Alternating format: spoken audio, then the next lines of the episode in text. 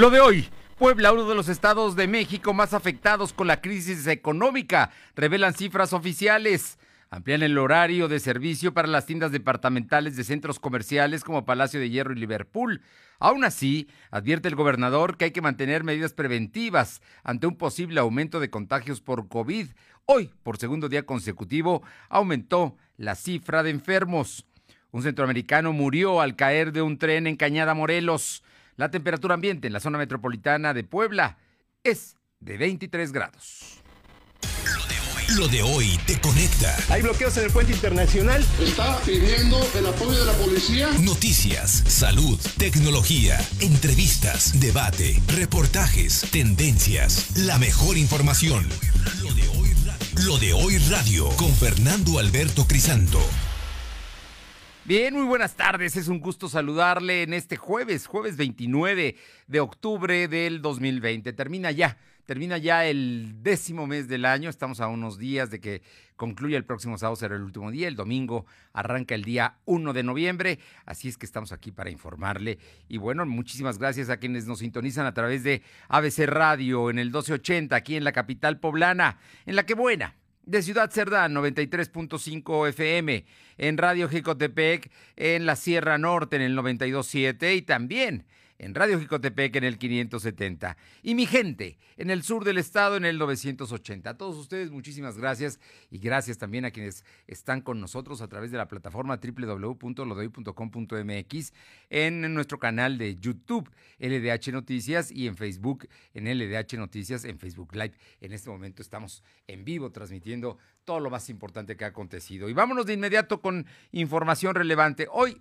esta madrugada se dieron a conocer cifras que son verdaderamente, pues, terribles. Cifras oficiales del INEGI que muestran que Puebla es uno de los tres estados donde se ha comportado de peor manera la economía.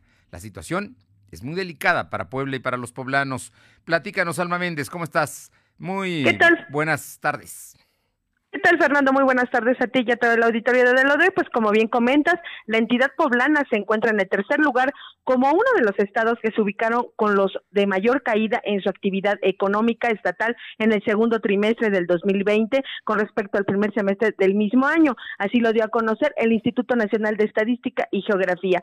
Los estados de Baja California Sur se encuentran en el 42.5%, Quintana Roo en menos 40.6% y Puebla cayó al 29.4%. Puebla creció en un 2.7% en agricultura en términos anuales, ubicándose entre los 10 estados con los mejores registros. En el sector industrial, Puebla registró un menos 53.1% y tuvo la segunda mayor caída del nivel país tras Baja California Sur con el 55.6%, en tanto que en el sector terciario, comercio, servicios y turismo, la contratación fue de menos 17.9% para ubicarse en quinto sitio. Quintana Roo, Baja California Sur, Nayarit y Guerrero. A pesar de que el estado se concentra en armadoras automotrices, se registró una caída del 27.8% la información, Fernando. Grave, grave esta caída de la economía, 27.8% cayó la economía poblana. ¿eh? Para que tenga usted una idea de la situación, esto en el último periodo, de acuerdo a los datos del INEGI, es precisamente por la crisis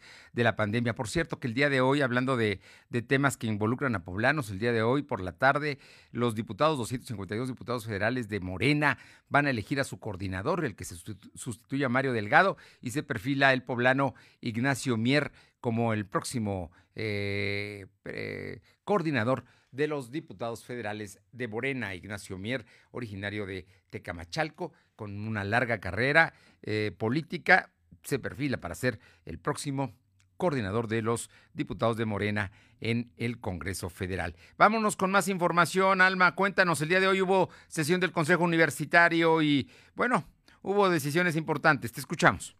Así es, Fernando, como bien comentas, durante la octava sesión extraordinaria del Consejo Universitario que se desarrolla en este momento, el rector de la Benemérita Universidad Autónoma de Puebla, Alfonso Esparza Ortiz, tomó protesta a la doctora Indiana Dorisela Torres Escobar como la nueva directora de la Facultad de Medicina tras el fallecimiento de su director, el doctor José Luis Gándara Ramírez. Te comento, Fernando, amigos del auditorio, que el Consejo Universitario avaló con 178 votos a favor y una abstención el dictamen en el que se aprueba el tercer informe del rector y e integrantes de dicho consejo reconocieron el trabajo que ha tenido al frente de la universidad, donde destacaron que a pesar de la situación de la pandemia, se ha logrado un buen trabajo que deja como referente a la institución ante universidades públicas y privadas del exterior y, bueno, pues del, país. Señalaron las acciones que emprendió la institución para enfrentar la pandemia del COVID-19, así como los apoyos que se dieron a docentes y estudiantes, además de la inédita decisión en relación a cero rechazados en el nivel medio superior. Asimismo, durante el desarrollo de dicha sesión, se aprobó por unanimidad de votos la designación del despacho auditor de Goce Internacional Consultores como la firma encargada de la revisión de las auditorías estatales y federales de la UAP. En su opinión, los consejeros defendieron dicha firma debido a que no hay conflicto de intereses, además de que cuenta con una amplia experiencia en auditorías realizadas a, otras a universidades de prestigio y se acopla a los recursos de esta casa de estudios. La información, Fernando. Oye, Alma, en el, eh, ¿todavía está el Consejo Universitario o ya se discutió el punto número 9? No, Fernando, estamos en el punto número 7, donde se está, eh, vaya viendo lo del tema de cómo será la elección para las nuevas autoridades de este consejo. Bien, eh, bueno, para los nuevos consejeros, porque hay renovación del consejo el próximo año, así es que están discutiendo eso y también hay, nuevas autoridades personales en las unidades académicas pendientes y hay muchas que van a tener que renovar también su eh, en los próximos meses a sus directivos. Muchísimas gracias. Seguimos el pendiente, Fernando. Son las dos de la tarde con seis minutos, dos con seis. Vamos con mi compañero Silvino Cuate para que nos comente sobre eh, el tema de que aumentan, están aumentando, en dos días aumentaron el número de contagios de COVID en Puebla. Cuéntanos, Silvino. ¿Qué tal? Muy buenas tardes. Pues informarte que, como bien mencionas, en esa, por segundo día consecutivo se registró un repunte de contagios de coronavirus, ya que la Secretaría de Salud registró 184 nuevos enfermos y 13 decesos para sumar 37.279 casos acumulados y 4.896 fallecidos. El secretario de Salud informó que actualmente hay 833 casos activos distribuidos en 53 municipios. Del total, 331 están hospitalizados, 58 requieren ventilación mecánica asistida. La información, Fernando. Oye, sí, pero a pesar de todo ello, se le dio permiso a, se autorizó la ampliación de horarios para los centros comerciales, concretamente Angelópolis y concretamente sus tiendas Ancla, Liverpool y Palacio de Hierro. Así es, comentarte que a pesar de que se registró un repunte de contagios de coronavirus, el gobierno de Puebla autorizó la ampliación de horario hasta las 11 de la noche a tiendas departamentales, las cuales deberán seguir los protocolos sanitarios, así como garantizar el aforo reducido al 30%. Así lo informó el gobernador Miguel Barroso Huerta. En conferencia de prensa, Barroso Huerta eh, fue cuestionado sobre las largas filas que se registraron en el Palacio de Hierro en el centro comercial de Angelópolis, a lo que dijo que tenía permitido cerrar tarde, sin embargo, debían respetar las medidas sanitarias. Argumentó que la decisión de que cerraran tarde se tomó debido a que todos los comercios eh, tienen ventas nocturnas y ventas de fin de semana, las cuales son estrategias para liquidar sus inventarios de temporada. Dijo que delimitar los horarios de ventas eh, provocaría que los negocios acumularan sus productos y que se perdieran ganancias. La información. Oye, bueno, pues ahí está el asunto, aunque también está el tema de que pues advierte, advierte el propio gobernador de, que aumenten los contagios. Así de no respetar las medidas sanitarias durante la celebración del Día de Muertos, el gobernador Miguel Barroso Borta advirtió que podría existir un repunte de contagios de coronavirus que podría durar ocho días. En conferencia de prensa, el mandatario dijo que la apertura de pantones y la aglomeración que se pueda registrar en la celebración es un riesgo de contagio, por ello exhortó a la ciudadanía a no bajar la guardia. En otro tema, Barroso Huerta aseguró que elementos de la Secretaría de Seguridad Pública brindarán acompañamiento a los peregrinos que acudan a la Basílica de Guadalupe el próximo 12 de septiembre. Dijo que su administración no pondrá bloques en las salidas y carreteras de la entidad para que regresen los peregrinos, sino todo lo contrario, les brindará todas las medidas de seguridad para que puedan asistir a este acto religioso. La información. Oye, con el problema de que en México está hay campañas ya para que la gente no vaya y no haga peregrinaciones y no vaya a la capilla el 12, ¿eh? El día de ayer lo dijo López Gatel, los grandes riesgos que hay que en una gran concentración religiosa puedan generarse más contagios. Así es que vamos a estar muy pendientes de todo esto y bueno, por lo pronto en Puebla sí se va a brindar acompañamiento. Esto estás hablando en la Basílica de Guadalupe, aquí en Puebla, ¿no? La que está aquí en, en la zona del Seminario Palafoxiano. Así es, la que está aquí en Puebla y también para los que desean acudir a la Ciudad de México. También no, en la Ciudad de México, en la Ciudad de México ahorita van a, van a implementar operativos para que la gente y los peregrinos no lleguen a la Ciudad de México.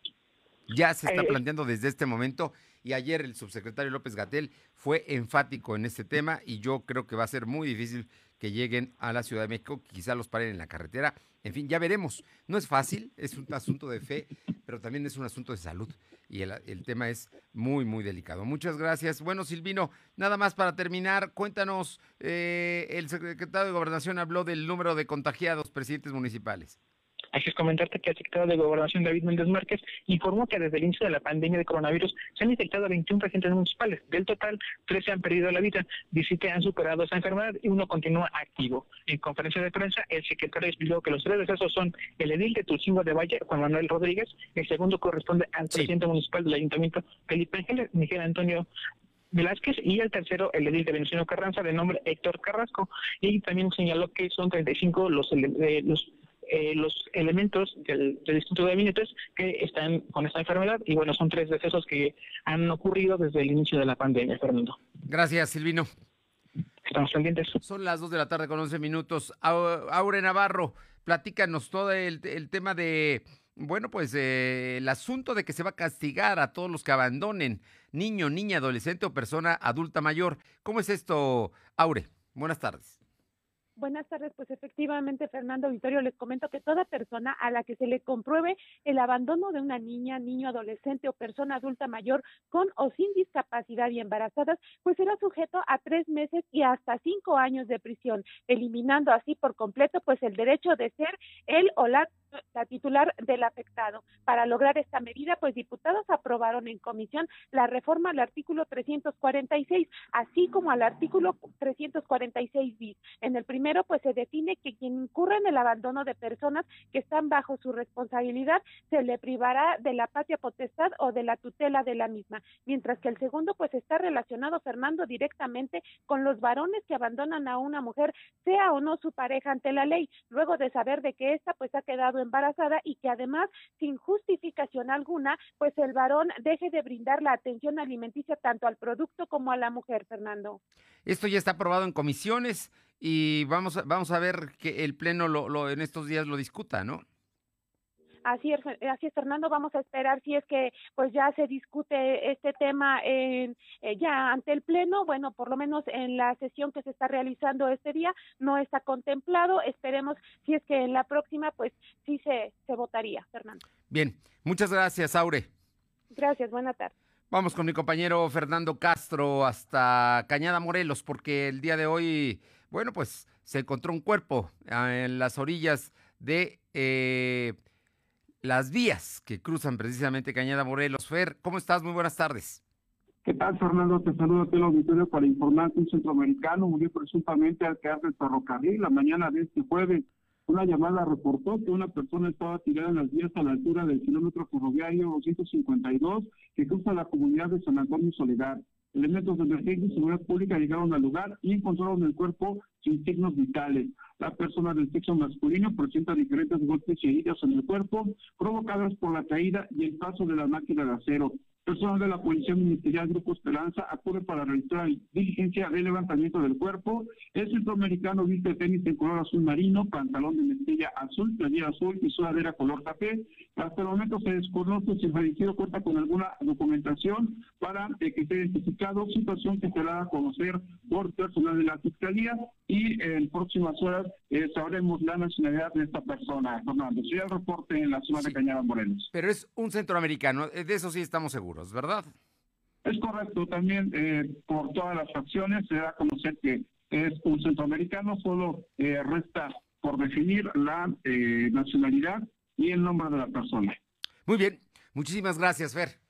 Gracias, buenas tardes. Buenas tardes. Y como están aumentando los, los casos de contagios de COVID en tres estados de la República, Chihuahua, Jalisco y el Estado de México van a suspender actividades sus juzgados. Así están las cosas en algunas partes de la República. Son las 2 de la tarde con 14, 2.14. Lo de hoy es estar bien informado. No te desconectes. En breve regresamos. Regresamos.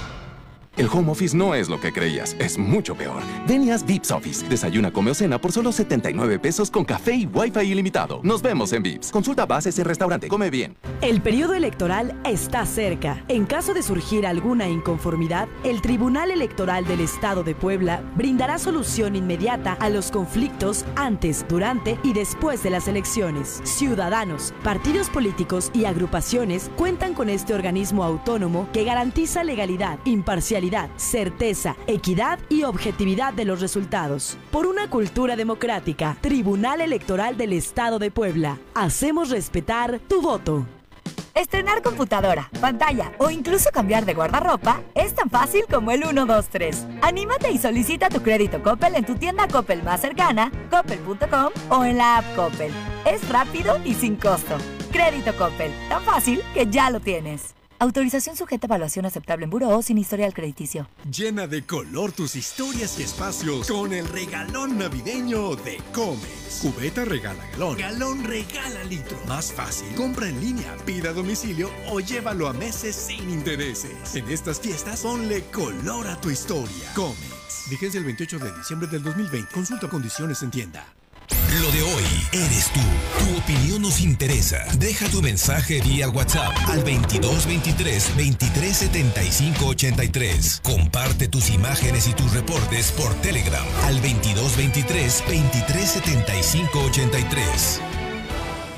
Lo de hoy es para ti. Conéctate a www.lodehoy.com.mx y suscríbete para recibir la mejor información en tu email. Lo de hoy es estar bien informado. Estamos de vuelta con Fernando Alberto Crisanto.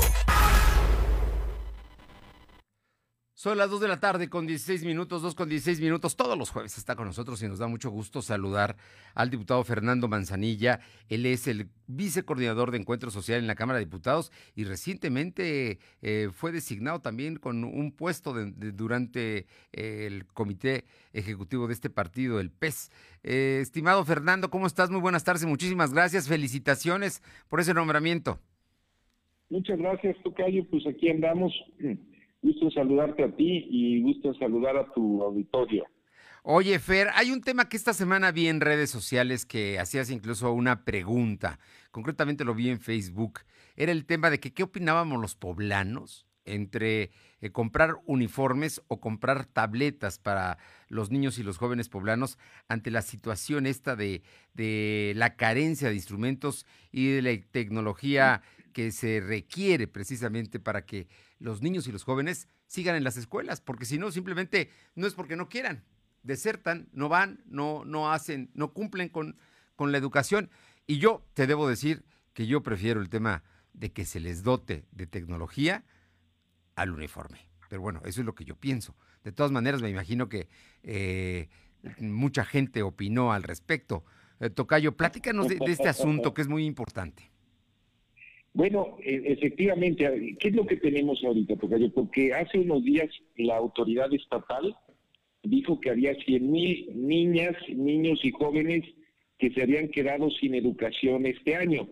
Este, eh, ¿Quiénes son ellos? Bueno, pues sabemos que a partir de este ciclo escolar, por el asunto de la pandemia, el ciclo escolar y la educación se está llevando bajo la modalidad de educación a distancia es decir, a través de la televisión abierta, en algunos casos incluso a través de la radio y en menor medida a través de las plataformas de Internet.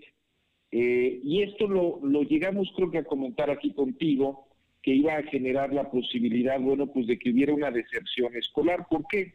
Bueno, por un lado, muchos padres eh, y madres de familia salen a trabajar, no se pueden quedar en casa, no pueden entonces eh, cuidar la educación de los hijos en casa, pero también muchas familias, eh, particularmente las más pobres, también Tocayo, pues no tienen acceso a la señal de televisión, o no tienen una televisión, o no tienen energía eléctrica, o si tenían, se las cortaron al inicio de la pandemia, cuando hubo ese corte de, de luz por parte de la Comisión Federal de Electricidad, o incluso, también lo comentamos aquí, muchas familias no, no han tenido dinero para pagar las cuotas de inscripción y aunque no debieran de cancelarles, digamos, su, su entrada a las escuelas, su acceso al sistema educativo, pues en muchos casos sí lo hacen, ¿eh? de manera irregular, pero sí lo hacen. Entonces, por todas estas razones, es que eh, los niños y las niñas eh, han venido desertando. Te digo que se habla en el caso de Puebla de 100 mil. a nivel nacional, nosotros estamos estimando que son cerca de 2 millones y por eso tenemos que ver la manera de poder, eh, de, poder digamos, eh, modificar o hacer las adecuaciones que sea para darles una educación que sea verdaderamente universal eh, e inclusiva que implica que le demos la garantía a todas las niñas, niños y jóvenes para que puedan contar con los medios necesarios para acceder a una educación a distancia. Entonces, esta semana en particular en la Cámara yo hablé de esto, presentamos un punto de acuerdo sobre este tema, donde ¿qué decíamos? Bueno, primero tenemos que saber cuántos son eh, eh, y dónde están. Te digo que en el caso de Puebla se estima que son 100 mil, eh, más o menos por los datos del año pasado y los de este año, 100 mil que salieron del sistema educativo formal, pero tenemos que saber cuántos son y dónde están y quiénes son ¿no? Con nombre y apellido. en segundo lugar, tenemos que entender cuáles son las razones por las que dejaron el sistema educativo. Te decía yo varias de estas, muchas deben de ser porque no tienen televisión en casa, ese debe ser el gran, digamos, una parte importante. En tercer lugar, en función de eso, definir prioridades de gasto para el próximo año, es decir, si tenemos, pensemos, Tocayo, 50 mil hogares en Puebla donde no tenemos para una televisión, pensemos que fuese el caso, donde no pueden seguir el sistema educativo porque no tienen una televisión, pues debiéramos de pensar de orientar dinero justamente para eso.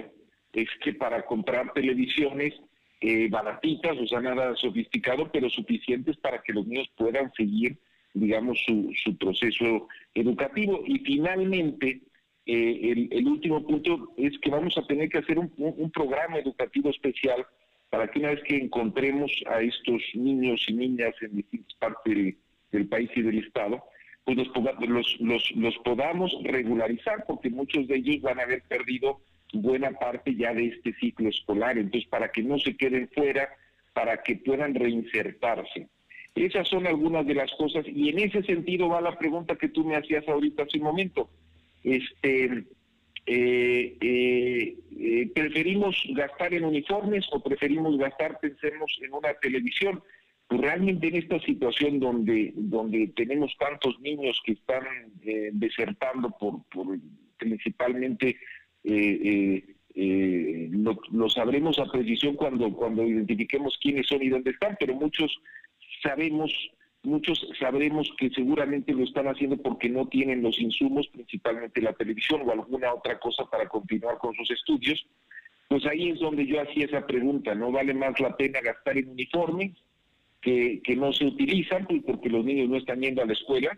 Y sabes que Tocayo, pues también te, diría yo, incluso si llegaran a ir a la escuela, eventualmente el próximo año, pues tampoco es indispensable, o sea, el uniforme no es indispensable, claro, le da un cierto orden a, todo, pero si, pero si tenemos 500 millones, que más o menos lo que gastó el gobierno en uniformes, pues la verdad era mucho más útil, es mucho más útil utilizar ese dinero en otras cosas, como pudieran ser las propias televisiones para los hogares, ¿no? De aquellos que no tienen televisor. O bien, también yo decía, bueno, pues si pudiéramos dotar a una cantidad importante de niños con tabletas, pues creo que eso sería mucho más útil que darles uniformes, ¿no?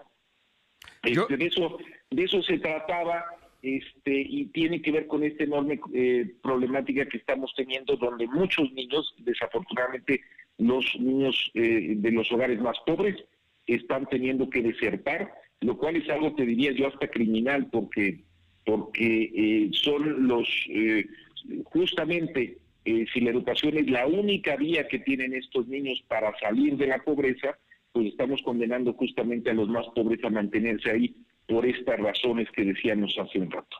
Históricamente la educación en nuestro país, especialmente después de la revolución, fue el gran elemento de la movilidad social. No podrían entenderse destacados científicos, profesionales, eh, que estudiaron en instituciones públicas precisamente por la educación. Y esta es una forma de salir, como bien dices, de sectores marginados, pobres, clases medias bajas, a poder aspirar a tener otra posición social. Yo creo que es muy, muy importante y por eso coincido contigo en la parte criminal del tema. Pero en, todo esto, eh, eh, me imagino que también la federación tendrá que actuar, porque eh, 100 mil, como un número, digo, ya es un número muy alto, pero podrían quedarse cortos, podrían ser más los, los, los niños y jóvenes que no están accediendo a la educación regular. Bueno, son 100 mil en el caso del Estado. ¿Por ¿De dónde sale ese dato? Bueno, pues sale, por ejemplo, de que si había eh, un número de personas registradas, en, digamos, en, la matrícula del año pasado, hoy tenemos 100 mil menos que ya no se están detectando, es decir, eh, niños o niñas que, que salieron ya del proceso formal, si estaban en segundo de primaria, pues ya no pasaron a tercero, si estaban en primero de secundaria ya no pasaron a segundo y así sucesivamente. Eso es algo que se está viendo. E, el estimado que tiene el Estado de acuerdo a los datos que ellos dieron, son de 100 mil. No tenemos un, dato a nivel nacional, pero más o menos en términos de la proporción de la población, pues asumiríamos más o menos si Puebla es, representa el 5 o 6% de la población nacional, pues que estaríamos hablando de cerca de 2 millones de personas o más. Pues, este, ese es el dato general y sí, tiene que ver con este asunto de la movilidad. Fíjate que el otro día que estuvo la secretaria de Gobernación en la Cámara de Diputados, ella decía, y yo, yo comparto mucho esa opinión, ella decía que México había dejado de ser un país donde eh, se daba, digamos, esa movilidad social. Ella incluso hablaba de su época como estudiante en la Universidad Nacional Autónoma de México y decía que en ese momento, en esa universidad, pues había ahí desde hijos de grandes empresarios o de grandes o de políticos muy encumbrados, pero también estaban los hijos de gente muy humilde, de gente, digamos, del bolero, de, de, albañiles, en fin, o sea, se daba esa mezcla eh, que se dio durante muchos años en México, Tocayo, tú lo sabes bien, y que permitía esa movilidad social, que permitía justamente que las mismas oportunidades de estudio que tenía en aquel entonces, por ejemplo, en la Universidad Nacional, pero era lo mismo en general en cada estado del país y, en esta, digamos, convivencia que había en la educación pública, que las mismas oportunidades prácticamente, o al menos muchas oportunidades, tuviera la gente más encumbrada y también la gente más humilde. Eh, eh, la escala de movilidad social se ha ido perdiendo en el país. Ella hablaba en aquel entonces justamente de que por eso eh, pues será un cambio dramático en el 2018. La gente pues está ya muy, muy ha habido temas pues muy complejos, muy difíciles y, necesitamos recomponer el país para que justamente se den esas posibilidades, digamos, de otra vez tener la movilidad social que se perdió. Este es un ejemplo donde pues justamente se está condenando, si esos 100 mil niños no se reintegran al sistema educativo, pues quedarán condenados y estamos hablando pues de una cantidad importante de poblanos poblanas y desde luego también de mexicanos y mexicanas. ¿no? Sí, eh, eh, ese, ese es el asunto que tenemos que ver, es el asunto que tenemos que atender y tenemos que priorizar también pues, los pocos recursos que hay para que podamos resolver y atender eh, este tipo de problemáticas. Por eso repito, me parece muy bien que los niños tengan uniformes, pero pues, hoy los uniformes ni se utilizan ni se van a utilizar seguramente a lo largo de este año, quizá a lo largo de todo el ciclo escolar no se van a utilizar, y a lo mejor cuando se les entreguen a esos niños o niñas, pues los niños en seis meses, ocho meses, un año crecen mucho, pues a lo mejor ya ni siquiera se los van a poder poner. Eso sin, sin tomar en cuenta eh, eh, eh, cierta problemática como cómo vas a distribuir, digamos, ese, ese millón de, de piezas eh, pues que va a cada niño, si los vas a llevar a cada casa, ¿quién los va a llevar? Imagínate, digamos, los riesgos también en términos de contagio que eso implica, o sea, porque los niños no están yendo a los planteles educativos como para que los entregues ahí. En fin, hay toda una serie de, de, temas ligados a esto, por eso ese dinero o el dinero que podamos generar como Estado o como federación o en conjunto el Estado y la federación, pues destinémoslos a los temas más importantes. Y pueden ser temas como las tabletas, o pueden ser temas para que en los hogares estos niños tengan los insumos o los elementos suficientes, pensemos en una televisión, para poder seguir eh, eh, dentro del proceso educativo y no salir, digamos, en este, en este eh, asunto de deserción que estamos viendo. Eh, Fernando Manzanilla, yo sé que tu tiempo es, eh, muy reducido, pero sí me gustaría que mm, brevemente nos dijeras qué es lo que viene, porque ya está entrando en la recta final el, periodo legislativo. Eh, ya estamos a unos días de noviembre y pues diciembre trabajan hasta el 15. Entonces tienen mucha actividad, diputado Manzanilla. Bueno, lo que vamos a tener ahorita, Tocayo, es ya la definición del presupuesto. Tú sabes que la propuesta de ingresos, ley de ingresos, ya pasó al Senado, el Senado la tendrá que aprobar antes de finales de este mes, es decir, la próxima semana, De ahí ya este, pues sabremos exactamente con cuánto dinero se va a contar. Este, y, y a partir de ahí viene la definición del presupuesto. Las próximas dos semanas van a estar, digamos, este, muy marcadas por eso, por la definición ya del presupuesto de egresos, porque la Cámara de Diputados tiene hasta el 15 de noviembre para, para autorizarle y para aprobarla. El presupuesto ya de todo el país, digamos. Muy bien. Oye, ya nada más, este, este es como comentario anecdótico. Está sonando mucho que el eh, diputado poblano Ignacio Mier será el próximo coordinador de eh, los diputados de Morena. Mm, no, eh, yo Allá en la Cámara. Morena- eh, yo supongo que Morena tendrá que hacer un... este Va a haber una elección Una esta tarde, creo. ¿Perdón? Esta tarde van a ir a una elección los diputados de Morena. Ante la renuncia de Mario Delgado, que, ante te- la que van a licencia. tener que tener una elección, Tocayo, efectivamente, y bueno, pues este habrá que ver, digamos, cuál es el, el resultado de esa, de esa elección, ¿no? Sí, claro. Este, eh, eh, yo no, no he seguido muy de cerca, digamos, cuáles son los procesos. Ahí hay pues varios este, diputados y diputadas que, que tienen una presencia importante entre los compañeros de Morena y bueno, pues seguramente entre ellos eh, elegirán eh, a alguien y habrá, digamos, ya pues un, un coordinador o una coordinadora este, en fecha próxima. Sí sé que Mario eh, Delgado, pues eh, eh, ya a partir creo que de la próxima semana dejará de manera definitiva la Cámara. Creo que el jueves o el miércoles, el miércoles tenemos sesión. Yo creo que el miércoles estará solicitando ya licencia. Bueno, pues ahí está. Y ya también los diputados de Morena tendrán que ir a una elección interna para determinar quién puede ser. Pero entre ellos, te digo, suena, por lo menos los medios nacionales lo están manejando mucho con, con mucha presencia. Por supuesto, Dolores Padierna también está dentro de esta lista de probables. Pero Ignacio Mier Velasco, que es eh, coordinador, creo que administrativo de la, de la fracción, pues ahí está perfilándose también. Pero bueno, ya veremos, ¿no? Ya lo platicamos la próxima semana. Ya lo platicaremos, Tocayo. Tocayo, un fuerte abrazo. Un abrazo igualmente a ti, ¿eh? Gracias, muy buenas tardes. Gracias, hasta luego. El diputado Fernando Manzanilla, vicecoordinador de Encuentro Social en la Cámara de Diputados, allá en la Cámara de Diputados donde se están discutiendo cosas sin duda relevantes. Son las 2.32. Lo de hoy es estar bien informado. No te desconectes. En breve regresamos. Regresamos. Estrenar computadora, pantalla o incluso cambiar de guardarropa es tan fácil como el 1, 2, 3. Anímate y solicita tu crédito Coppel en tu tienda Coppel más cercana, coppel.com o en la app Coppel. Es rápido y sin costo. Crédito Coppel, tan fácil que ya lo tienes. Autorización sujeta a evaluación aceptable en buró o sin historial crediticio.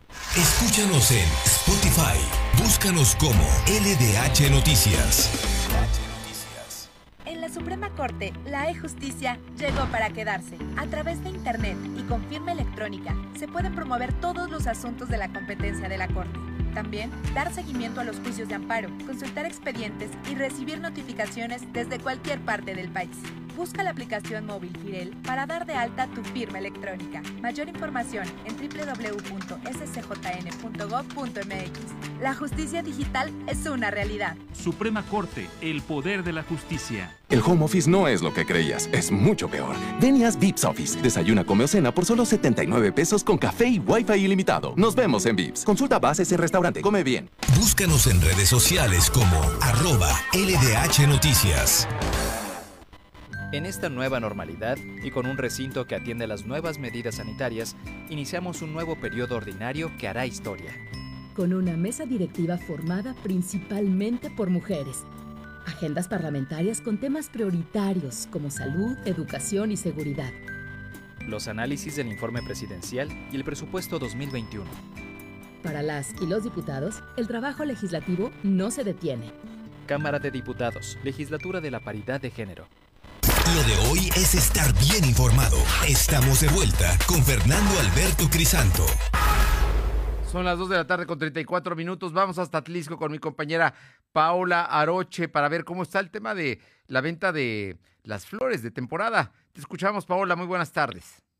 ¿Qué tal? Muy buenas tardes. Y sí, efectivamente, pues la venta de flor de temporada, tanto de flor de cempasúchil como de terciopelo, bueno, pues hasta el domingo estuvo muy bien. Desafortunadamente estos días, a decir del profesor Lorenzo Díaz Ortega, quien es administrador, administrador de la zona de eh, Santa Rita, eh, mencionó que bajó considerablemente lo que es la afluencia de compradores. Para el día de ayer todavía repuntó por la madrugada eh, bastante, llegaron estados como Hidalgo, en esta ocasión llegó un nuevo estado como San Luis Potosí, los ya conocidos en Morelos, Oaxaca y municipios cercanos a lo que es Atlisco. Consideran o esperan que para este ya jueves, eh, como eh, pueda recuperar bastante lo que es la venta de flor, hasta hace algunos días la maleta se estaba vendiendo entre 40 y 50 pesos, todavía al día, la tarde de este, la mañana de este jueves se estaba vendiendo ya en 110 la maleta hay personas que están llegando de otros estados y pues mencionan que consideran que este año hubo muy poca producción de flor por el tema del coronavirus.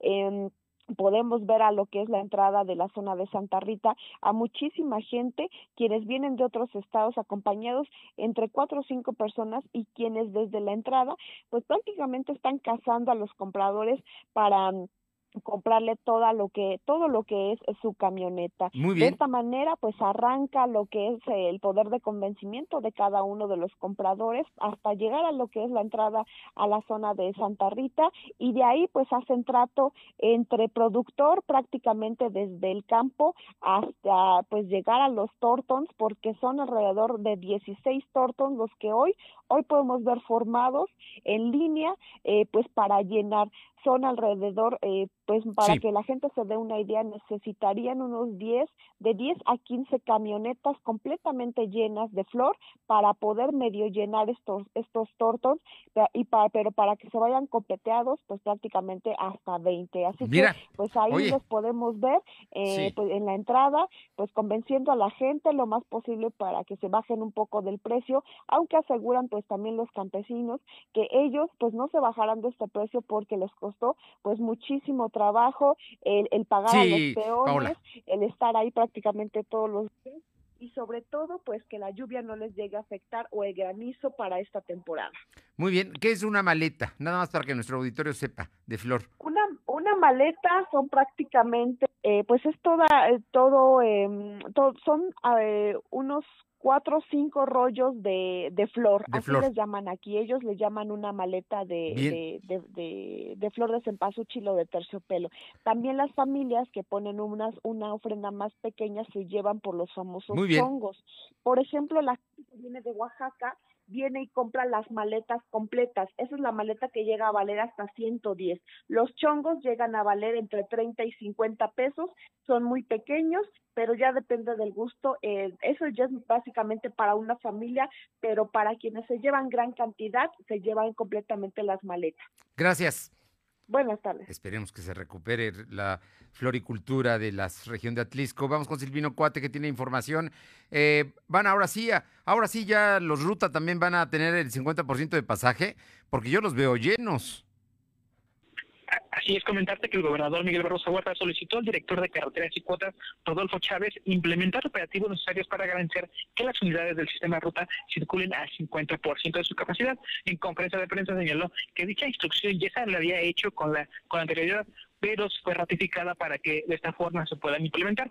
Asimismo, informó que será la próxima semana cuando se presenten las nuevas empresas que se encargarán del cobro del pasaje de las líneas del ruta. Esto luego de que la actual administración detectó una serie de irregularidades en la fórmula del cobro, Fernando. Bien. Oye, por otra parte, eh, Silvino, cuéntanos, ya hay denuncia formal, penal, en contra de los médicos de la Margarita y los, el personal de la Margarita que dio por muerto a un bebé y que después su papá fue a encontrar en la morgue.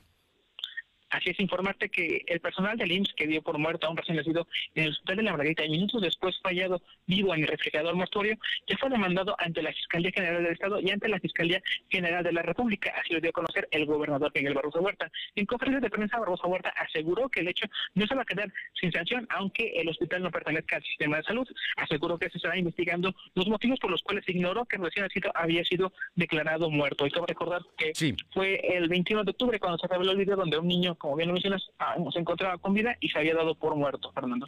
Bien, oye, ya nada más para terminar, eh, sí está cerrado el panteón eh, municipal, porque había reportes de que estaba abierto que en un recorrido que realizamos al Panteón Municipal y algunos privados que están en, la 11 Sur, pudimos corroborar que están cerrados, que al interior únicamente hay personal de vigilancia y de mantenimiento, que son los que se encuentran al interior, pero todos se mantienen cerrados hasta el momento, como lo indicó el Ayuntamiento de Puebla, Fernando. Gracias. Son las 2 de la tarde con 40 minutos. Aure Navarro, infórmanos, ¿qué pasa con la Comisión de Gobernación del Congreso? ¿Ahora sí ya se pusieron a trabajar? Así es, Fernando, pues la Comisión de Gobernación y Puntos Constitucionales del Congreso local ha logrado eliminar en un 66% el rezago que se tenía de iniciativas y para alcanzar el 100% en próximos días, pues se atenderán 35 pendientes de manera conjunta. Esto pues para cumplimiento a la nueva ley orgánica del Poder Legislativo. La diputada presidenta de la Comisión, Vianey García Romero, señaló que este equipo de trabajo pues es considerado como el más productivo del Poder Legislativo, al ser un brazo del órgano que más dictámenes pues ha liberado y en más veces ha sesionado, aún estando en pandemia por COVID, incluyendo sábados y domingos. Como parte del informe que presentaron este día, García Romero destacó que entre el trabajo realizado pues está la eliminación de la ley Bala aprobada en el 2014 y que terminó por provocar la muerte del niño José Luis Alberto Tehuatli Tamayo, derivado pues recordemos del conflicto de Chalchihuapan, Fernando. Bien, oye, por otra parte, cuéntanos, eh, ¿hay molestia entre los diputados panistas concretamente Mónica Rodríguez por la compra de uniformes del gobierno del estado. Efectivamente, al abordar el tema de armonización entre la Ley General de Educación Federal con la estatal, pues la diputada panista Mónica Rodríguez de la Vecchia recriminó que el gobierno del estado haya realizado la compra de uniformes escolares en precios exorbitantes, aún sabiendo que el ciclo escolar de este año pues no sería presencial por estar precisamente en pandemia por COVID. La panista llamó a las familias poblanas a estar atentas con las acciones del gobierno estatal, mismas que asegura pues no cumplen en materia de educación, turismo y comercial, rubros que se han visto afectados pues precisamente estando en pandemia. Rodríguez de la Vecchia expuso que desde el inicio de la emergencia sanitaria en marzo y abril, pues la autoridad estatal ya sabía que no habría un ciclo escolar presencial y aún así pues optaron por comprar miles de uniformes caros cuando se tiene una caída económica, desabasto de medicamentos y sobre todo carencia de hospitales, Fernando. Bueno, pues ahí está la protesta, pero ya, ya los compraron, ya los repartieron, ¿no? Incluso, en fin. Oye, ¿alguna, algo más?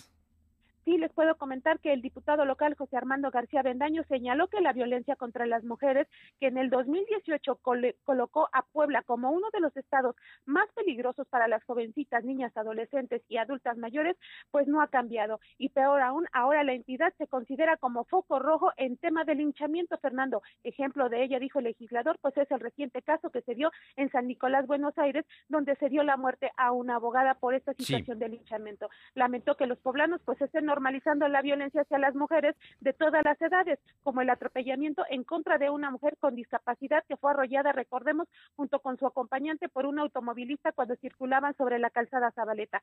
Fue el diputado Raúl Espinosa quien expuso que en el 2018 pues el estado de Puebla llegó a ocupar incluso el décimo lugar nacional en denuncias por violencia familiar al haber registrado 7.296 casos, Fernando. Gracias, Aure. Gracias, buenas tardes. Vamos con mi compañera Alma Méndez para que nos informe porque eh, los eh, la red mexicana de franquicias sigue muy, muy enojada con la autoridad municipal. Cuéntanos, Alma. Gracias, Fernando. Pues como bien comentas, la red mexicana de franquicias reiteró que hasta el momento no se tiene clara la, aplicación de los 135 millones de pesos para la remodelación del centro histórico, así como los tiempos de ejecución de la obra, cierres de calles y la justificación para poner en marcha dicho proyecto. Insistiendo que existen otras necesidades en la ciudad, el vicepresidente Enrique Vargas Medina eh, advirtió que en caso de seguir sin una respuesta, podrían presentar amparos para frenar las obras por la opacidad con la que se pretende ejecutar dicho el proyecto. El empresario desestimó que el Ayuntamiento de Puebla ha, dicho ser uno de los más transparentes y no ha cumplido con su obligación de entregar la información del proyecto ejecutivo que se solicitó, que solicitaron, perdón, hace más de mes y medio. La información, Fernando. Oye, por otra parte, eh, tienes un tema de las ofrendas, eh, Alma.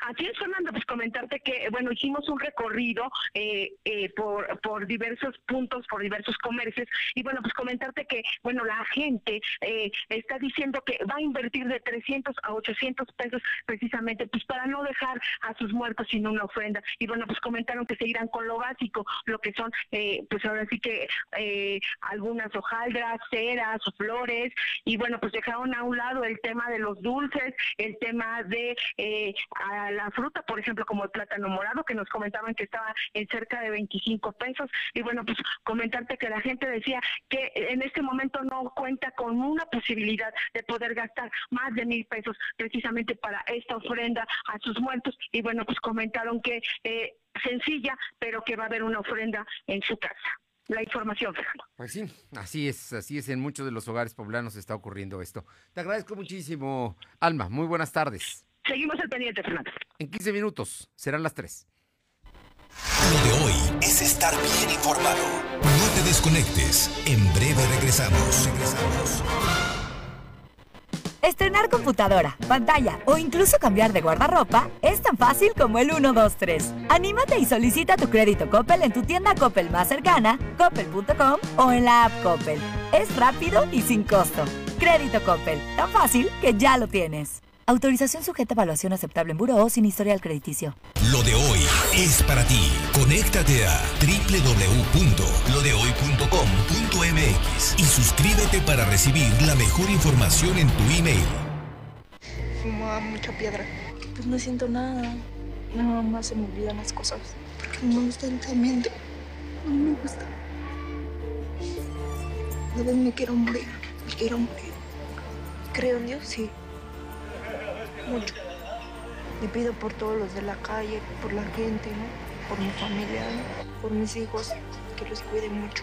El mundo de las drogas no es un lugar feliz. Busca la línea de la vida. 800-911-2000. Llena de color tus historias y espacios con el regalón navideño de Comex. Cubeta regala galón. Galón regala litro. Más fácil. Compra en línea, pida a domicilio o llévalo a meses sin intereses. En estas fiestas, ponle color a tu historia. Comex. Vigencia el 28 de diciembre del 2020. Consulta condiciones en tienda. Suscríbete a las notificaciones de lo de hoy.com.mx y entérate de lo que pasa en Puebla, México y el mundo. El home office no es lo que creías, es mucho peor. Venias Vips Office. Desayuna, come o cena por solo 79 pesos con café y wifi ilimitado. Nos vemos en Vips. Consulta bases en restaurante. Come bien. Lo de hoy es estar bien informado. Estamos de vuelta con Fernando Alberto Crisanto. Son las 2 de la tarde con 47 minutos. En este momento el Seguro Social está mandando un comunicado de prensa importante. A partir del 30 de octubre, es decir, a partir de mañana, todos los pensionados del Seguro Social van a recibir aguinaldo y pago correspondiente a noviembre. Ojo, pensionados del Seguro Social, a partir de mañana van a recibir el aguinaldo, que es un adelanto, y el pago correspondiente a noviembre. Así es que es una medida sin duda importante. Vamos hasta San Martín Texmelucan con mi compañera Caro Galindo porque, bueno, un terrible accidente en la autopista el día de hoy, Caro. Eh, ¿Qué tenemos? Muy buenas tardes.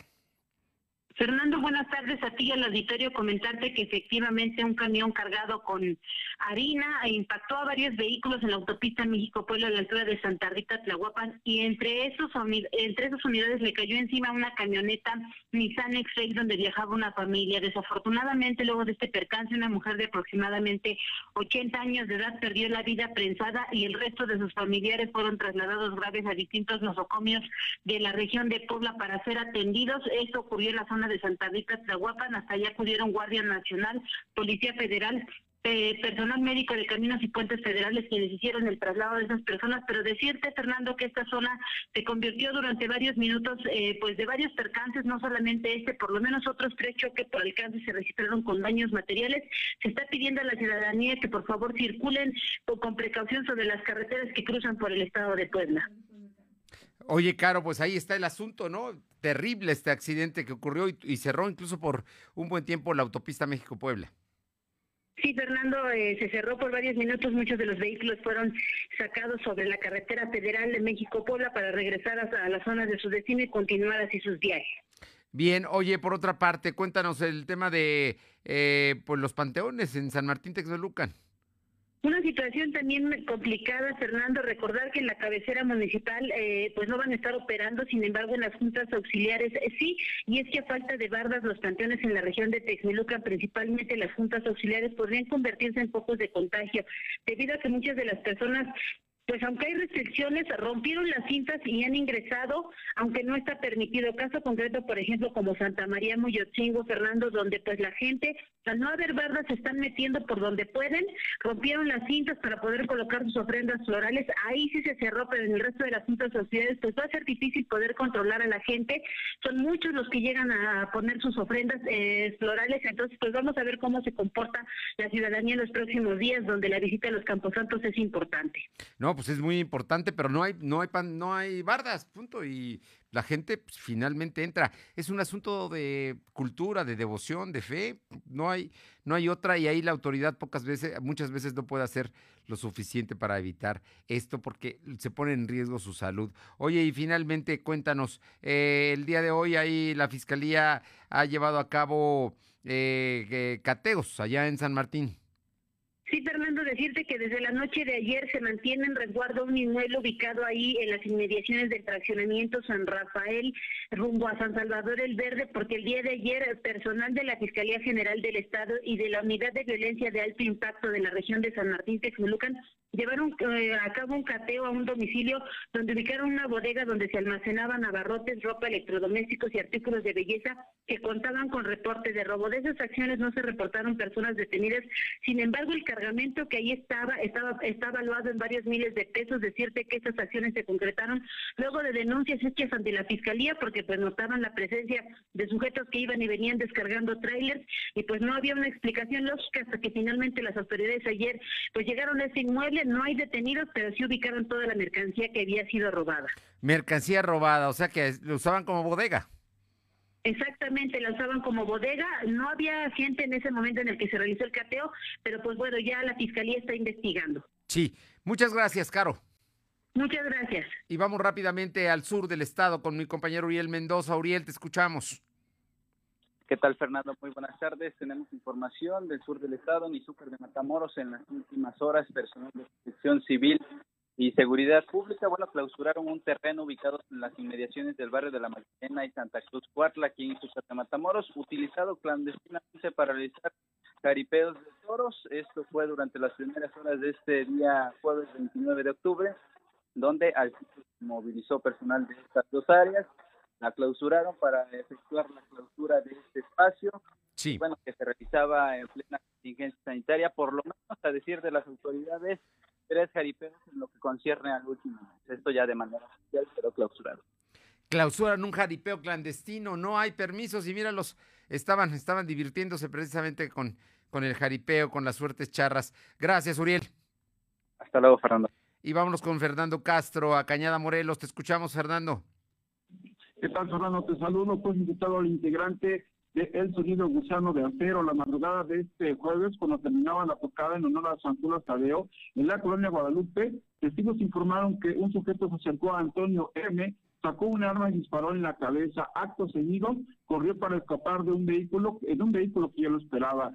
Eh, el baile organizado en la calle Nacional terminó eh, aproximadamente a la una de la mañana cuando el staff del sonido gusano de acero levantaba el equipo, llegó este sujeto de forma directa sobre el propietario de la agrupación sonidera y accionó su arma apuntando directo a la cabeza. El impacto desvaneció a Antonio, que murió al instante. Al lugar llegaron paramédicos, pero Antonio, eh, originario de San José Xtapa, ya no tenía signos vitales. Como primer respondiente acudió Seguridad Pública de Cañada Morelos y personal de la Fiscalía realizó el dirigente de levantamiento del el cadáver. Todo esto habría ocurrido a la madrugada del día de hoy en la calle Nacional, allá en Cañada Morelos. Sería el reporte, Fernando. Oye, ¿no se supone que no había fiestas, que no había bailes? Pues aquí está un ejemplo de que hay un baile y mira, terminó trágicamente. Gracias, Fernando. Así es, la principal pregunta, ¿quién dio el permiso? Que tengas buena tarde. ¿Quién dio el permiso? Dices bien. Eh, gracias. Son las 2 de la tarde con 53 minutos. Janet Bonilla, vamos a Oriental, están de fiesta. Hola Fernando, buenas tardes. Este día el municipio de Oriental está cumpliendo 103 años de fundación después de que en 1917 dejara de pertenecer al distrito de Juan de los Llanos y obtuviera la elevación a pueblo. Más tarde, en 1942, por decreto elevado a categoría de municipio libre. Su fundación se debe a la fundación de aproximadamente familias que dependían económicamente de las actividades del ferrocarril, ya que este es un municipio que tiene comunicación con ciudades comerciales de importancia como la Cruz de Ciudad Jalapa. Hoy debería de ser una feria con la instalación de juegos mecánicos y puestos de diferentes hilos comerciales que debido a la pandemia se llevó a cabo una ceremonia cívica encabezada por las autoridades locales para pues no pasar a Fernando normalmente el festejo también será denominado día del helado debido hay personas dedicadas a elaborar helados que son reconocidos en todo el país por su exquisito sabor. Pues muy bien, felicidades a la gente de Oriental que está de fiesta por sus 103 años de la fundación de este, pues sin duda, de una ciudad que está allá en el oriente de Puebla. Muchas gracias, Janet. Buenas tardes, Fernando. Y vamos con mi compañera Luz María Sayas, a Tehuacán. Te escuchamos, Luz María. Hola, ¿qué tal, Fernando? Muy buenas tardes. Pues nada más para comentarte que lamentablemente en el día de hoy un choque entre un tráiler contra una camioneta en la autopista México-Puebla sobre el kilómetro 72 a la altura de Santa Rita Tlahuapan. El saldo es de una persona fallecida y, una persona lesionada y ambas unidades volcadas. Lamentable los hechos en este jueves que estamos ahorita en, semana de, de fieles puntos. Bueno, pues lamentable la situación complicada. Hasta aquí mi reporte, Fernando. Regreso contigo. Gracias. Son las 2.55 Deportes. Lo de hoy es pasión y la pasión está en juego. ¿Qué tal, Paco Herrera? Muy buenas tardes. Buenas tardes, Fernando. Bueno, pues aquí con la información deportiva. Terminó ayer la segunda fecha de la Champions League 2020-2021 con una victoria del Barcelona como visitante en Turín, donde ganó 2-0 a la Juventus para ponerse en solitario como líder del grupo G. Un gol del francés Usama Dembele abrió el marcador y Lionel Messi lo cerró en tiempo de compensación con un penal que le por una falta que le hicieron a Ansu Fati, el extremo izquierdo del Barcelona. Hay que recordar que en este partido no pudo jugar Cristiano Ronaldo, pero bueno, quizá para la vuelta se vuelvan a encontrar Messi y Ronaldo en la misma cancha. ¿Qué es lo que más te llamó la atención de esta jornada de la Champions? Bueno, lo que más me llamó la atención fue la goleada del Manchester United 5-0 al Leipzig Leipzig es un equipo que llegó a los cuartos de final de la Champions pasada y que va en este momento entre los líderes de la liga alemana. Creo que fue un resultado muy sorpresivo. Este, también, bueno, Chelsea eh, regresó a la senda del triunfo, goleó a Krasnodar, que no es un equipo muy fuerte, y Paris Saint Germain también volvió a ganar. Bueno, pues ahí, ahí, ahí están, se está, se está poniendo bien, pero son los primeros, los primeros partidos, ¿no? Vamos a ir viendo cómo van los grupos. Creo que lo otro que llama la atención, este, aunque bueno, fueron partidos del martes, es que Real Madrid en dos juegos no ha ganado, ¿eh? Un empate y una derrota como local. Tema, ¿eh? Ese es tema. Con todo y que le haya ganado al Barça el sábado pasado. Sí, sí, o sea, va bien en la Liga Real Madrid, hay que recordar que tienen partidos pendientes, pero están haciéndolo mal en la Champions. Y bueno, sabemos que son pocos partidos aquí, son seis partidos nada más en primera ronda, así que pueden empezar a despegarse estaremos atentos. Oye, hoy empieza la jornada, ya, ya estamos en la parte final de la Liga MX. Faltan dos fechas para que se acabe el torneo Guardianes 2020 de la Liga MX y esta noche a las 9 arranca la fecha 16, penúltima del torneo, con un partido muy poco atractivo entre el último lugar, Atlético de San Luis, y Mazatlán, que tiene una oportunidad mínima de meterse al repechaje. Mazatlán tendría que ganar esta noche y esperar que todos los, los cuatro equipos que están por encima de ellos pierdan los dos próximos partidos. Oye, de todas maneras, alguno de ellos si ganan puede meterse al repechaje. Mazatlán, San Luis es el único equipo que ya está completamente eliminado. O sea que Mazatlán eh, hoy digamos que tiene como compromiso ganar, pero tiene que ganar eh, de visita. Así es, tiene la obligación de ganar Mazatlán o tendrán que ver la liguilla desde su casa. Oye, ¿y en el caso de la franja? Puebla visita al Atlas el sábado a las 5 de la tarde Puebla está nada más un punto abajo de Ciudad Juárez, que recibe mañana a Gallos Blancos. Yo creo que va a estar entre Puebla y Juárez el último, el último cupo para el repechaje. Puebla está obligado a ganar o por lo menos sacar el empate como visitante y esperar a que Juárez no gane. Un, empate ya no le sirve. Si no gana, adiós, ¿no? Porque finalmente eh, Juárez tiene más posibilidades. Está jugando Juárez va contra, sí, porque Juárez va contra Gallos que acaba de despedir a su entrenador digo, por eso, digo, nada más por eso tiene más posibilidades de ganar. Pero bueno, la franja está ya en un, en un punto determinante de si tiene mañana y futuro para pasar al repechaje de la liguilla. Sí, bueno, mañana, mañana haremos el reporte completo del previo del Puebla, pero sí tienen que ir a ganar al Estadio Jalisco. Muy bien, muchas gracias, Paco. Hasta mañana, Fernando. Hasta mañana y luego ante la reducción de recursos que recibirán los estados en 2021 de parte de la federación, se espera un incremento del endeudamiento de corto y largo plazo el próximo año, de acuerdo a Fitch Ratings, que acaba de dar su reporte. Así es que más deuda para los estados porque la federación no les va a dar dinero, digan lo que digan los gobernadores. Gracias por haber estado con nosotros. Es jueves, está nublado, está bajando la temperatura. Podría haber lluvias, pero vamos a ver qué es lo que sucede. Por lo pronto, cuídese. Nos encontramos mañana aquí, en punto de las dos. Gracias. Lo de hoy es estar bien informado. Estamos de vuelta. Fernando Alberto Crisanto te presentó Lo de hoy radio. Lo de hoy radio. Te esperamos de lunes a viernes, de 2 a 3 de la tarde por esta frecuencia, en la cobertura más amplia a nivel estatal. Y síguenos en internet www.lodehoy.com.mx y en nuestras redes sociales como arroba LDH Noticias. Lo de hoy radio.